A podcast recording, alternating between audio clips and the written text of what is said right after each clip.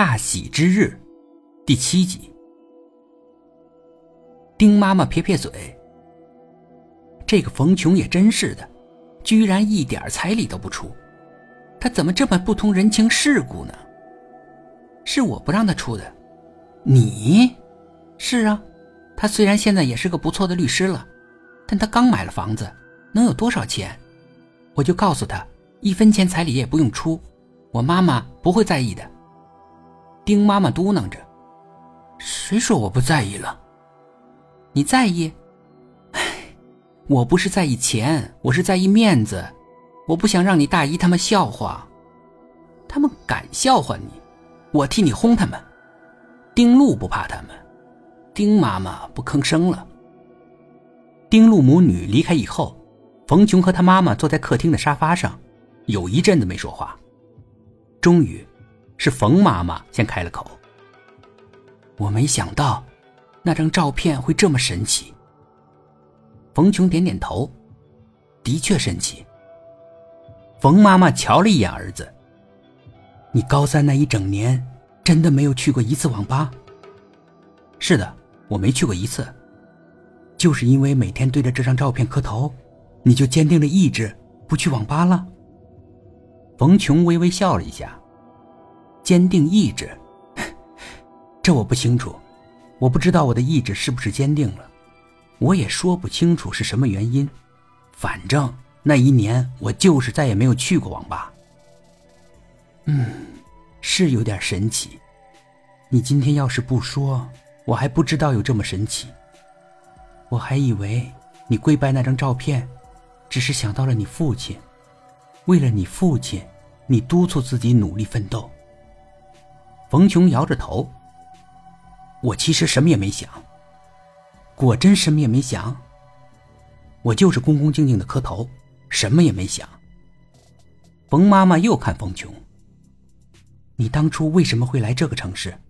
真是因为那张照片？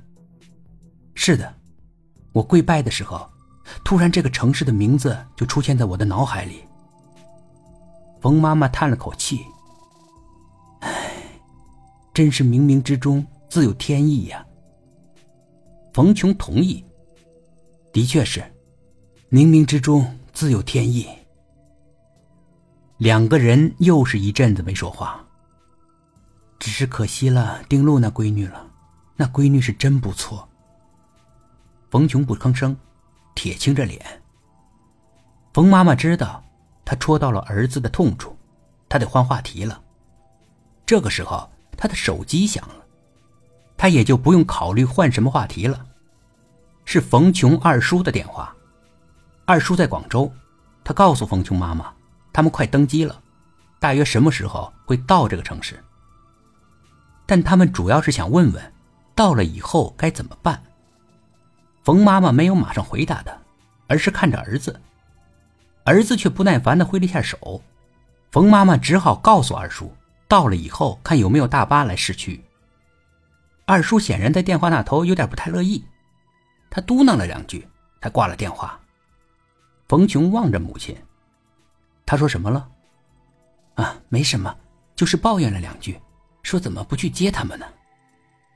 冯琼哼了一声，往返机票都是我出钱买的，也不让他们出一分钱贺礼，他还抱怨什么？是啊。人心不足嘛，真是人心不足。想当初你管二叔借五百块钱，他都不肯借，什么人呢？现在还好意思让我们去接他们？妈妈苦笑。一听说你要报销机票，他大儿子大媳妇儿也要来，哼，他们家真是喜欢占便宜啊。冯妈妈说，冯琼也笑。小光早上也给我打电话了。小光是二叔的小儿子。小光，他们两口子不在新疆打工吗？他们给你打电话干嘛？他们也要来参加我的婚礼。他们也来？是啊，他们大概听到了风声，听说我报销往返的机票、包吃住，还不要他们一分钱贺礼，他们也想占占便宜。你怎么说的？我欢迎他们来，待遇不变。他们自己买机票来了以后，拿给我报销。冯琼说：“本集故事播讲完毕，点击上方的订阅，订阅不迷路。”